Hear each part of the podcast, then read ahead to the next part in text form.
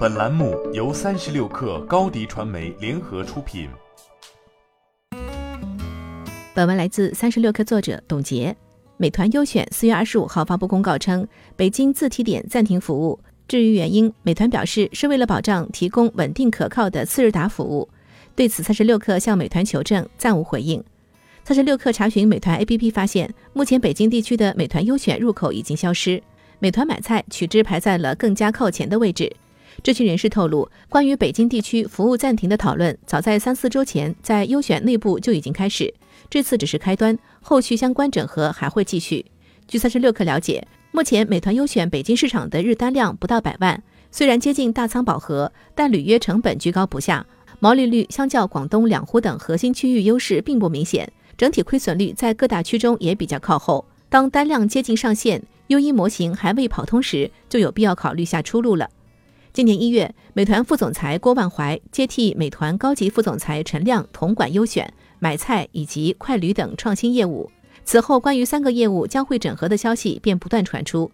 据内部人士透露，今年优选的核心 KPI 就是降本增效，砍掉数据差的地区，聚焦优势区域。北京之外，据媒体报道，美团优选也将陆续关闭甘肃、青海、宁夏、新疆在内的西北四省，西北大区大本营陕西省则得到保留。相较之下，多多买菜则在西北地区迎来阶段性胜利。一位行业人士告诉三十六氪，多多买菜目前在新疆地区已经实现盈利，西北整体、广东东部、江西以及湖南南部等区域均全面打开。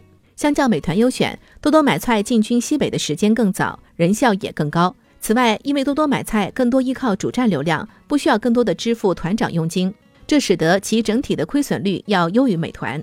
今年四月初，美团被爆出开启多业务线人员调整，涉及美团优选、美团买菜、快旅等，裁员幅度在百分之十到百分之二十不等，巨额亏损是裁员的直接导火索之一。